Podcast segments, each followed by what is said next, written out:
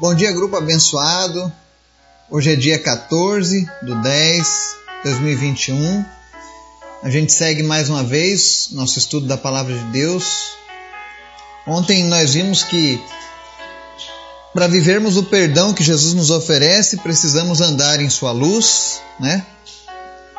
Para a gente afirmar que tem comunhão com Ele, a gente tem que andar de acordo com aquele que nos salvou, não é verdade? Mas hoje a gente vai fazer um estudo ainda na carta de 1 João, capítulo 3. E hoje nós vamos falar sobre como diferenciar os filhos de Deus dos filhos do diabo.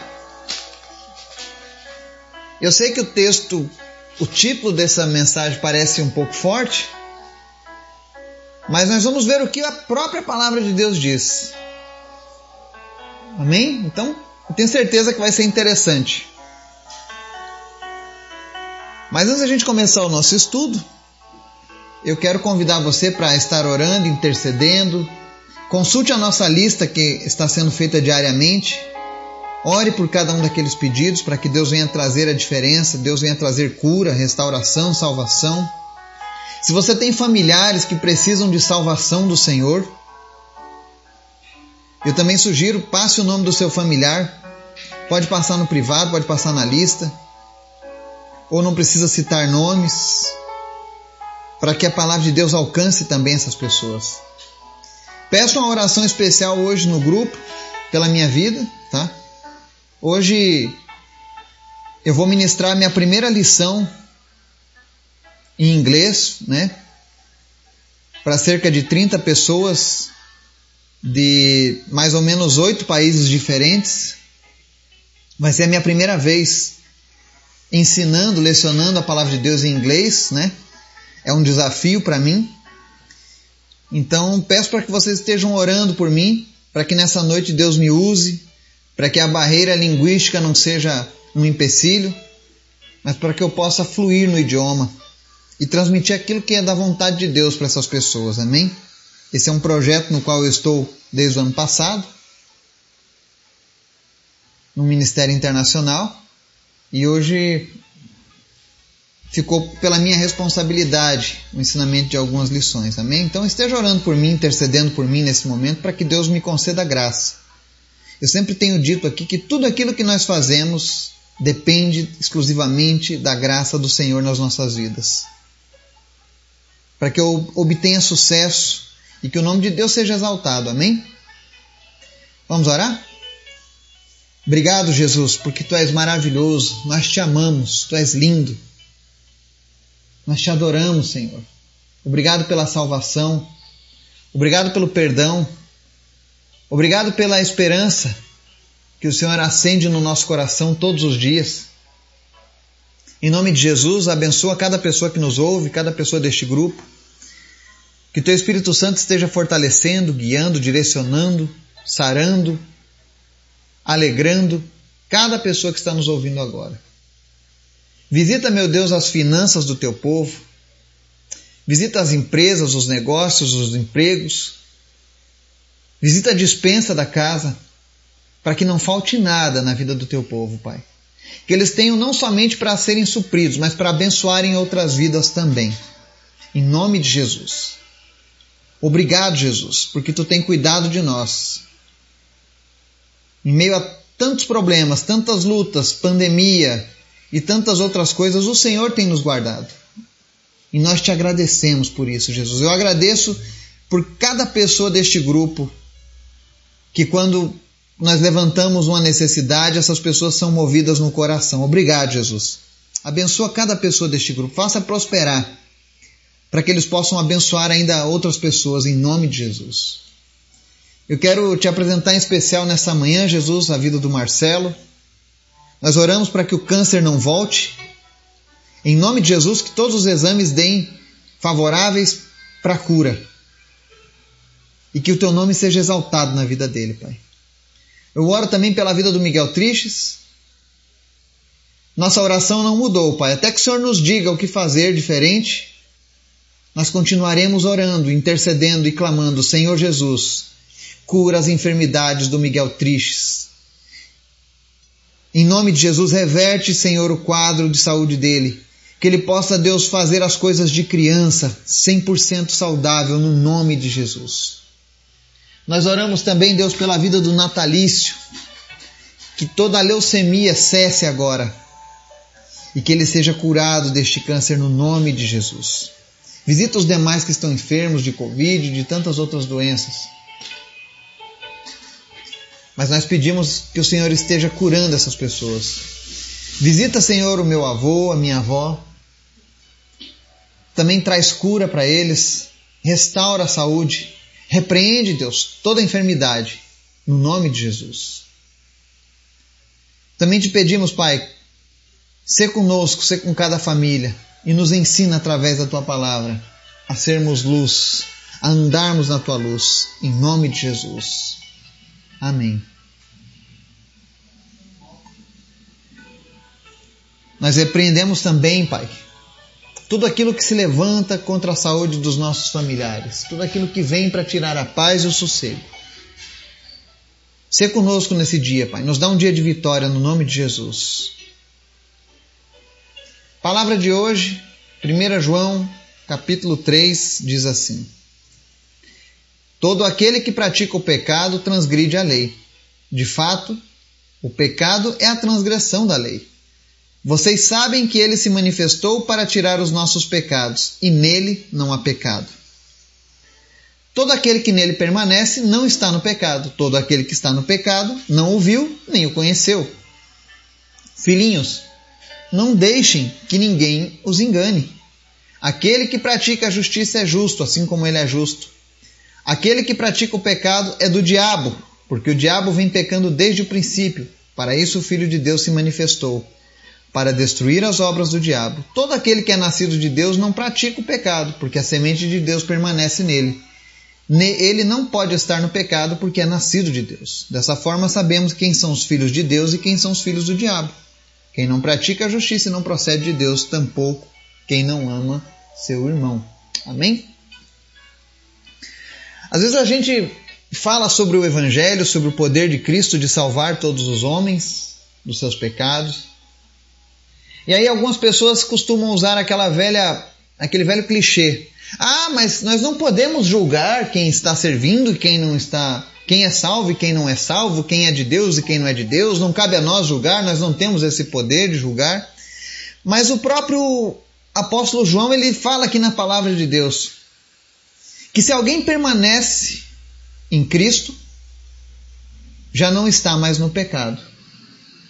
Mas aquele que está no pecado nem viu e nem conhece Jesus. Como que isso funciona? É muito simples. Se alguém se, se declara cristão, mas a sua vida é envolvida no pecado, no vício, essa pessoa ainda não conhece Jesus.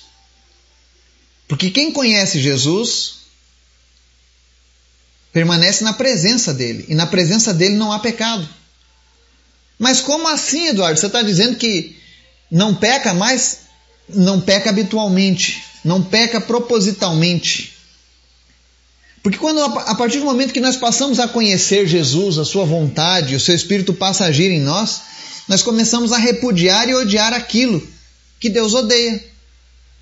O pecado, por exemplo. Por exemplo, uma pessoa que era mentirosa, quando ela conhece Jesus, quando ela vê Jesus agindo através de sua vida, a partir daquele momento, ela já não vai mais gostar de praticar a mentira. Ela vai se sentir mal, até o ponto de abandonar a mentira. Eu não estou dizendo que a pessoa não vá errar um momento ou outro da sua vida, ela erra, mas já não erra propositalmente. É aquela que Jesus fala sobre a carne militar contra o espírito e o espírito militar contra a carne. Ganha quem você alimenta mais. Mas aquele que é nascido de Deus não pratica o pecado, ou seja, não é mais habitual para ele.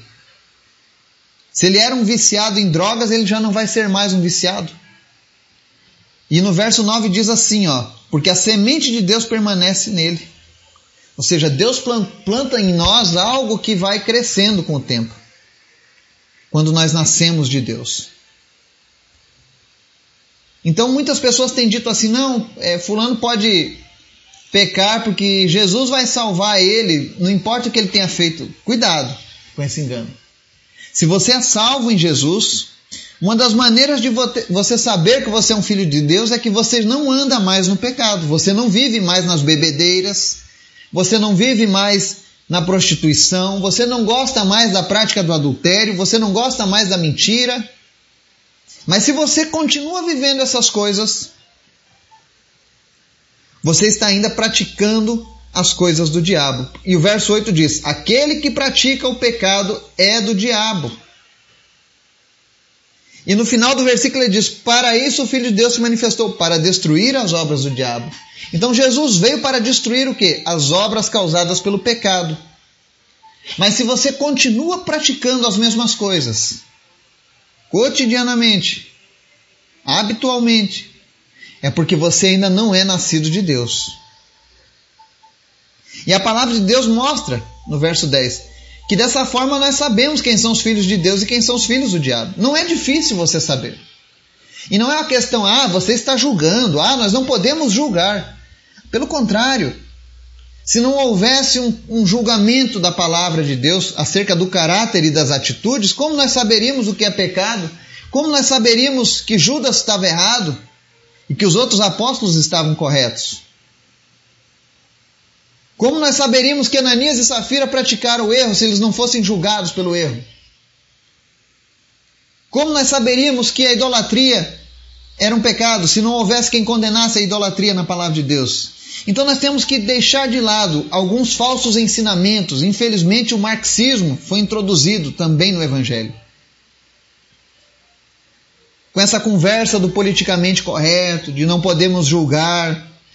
E muitas vezes as pessoas que defendem essa ideia de não podemos julgar são geralmente pessoas que estão vivendo em desacordo com Deus em alguma área de suas vidas.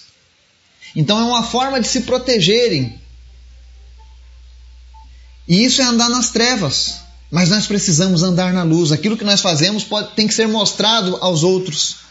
E nós não podemos nos envergonhar, porque Jesus mudou a minha vida e a sua vida.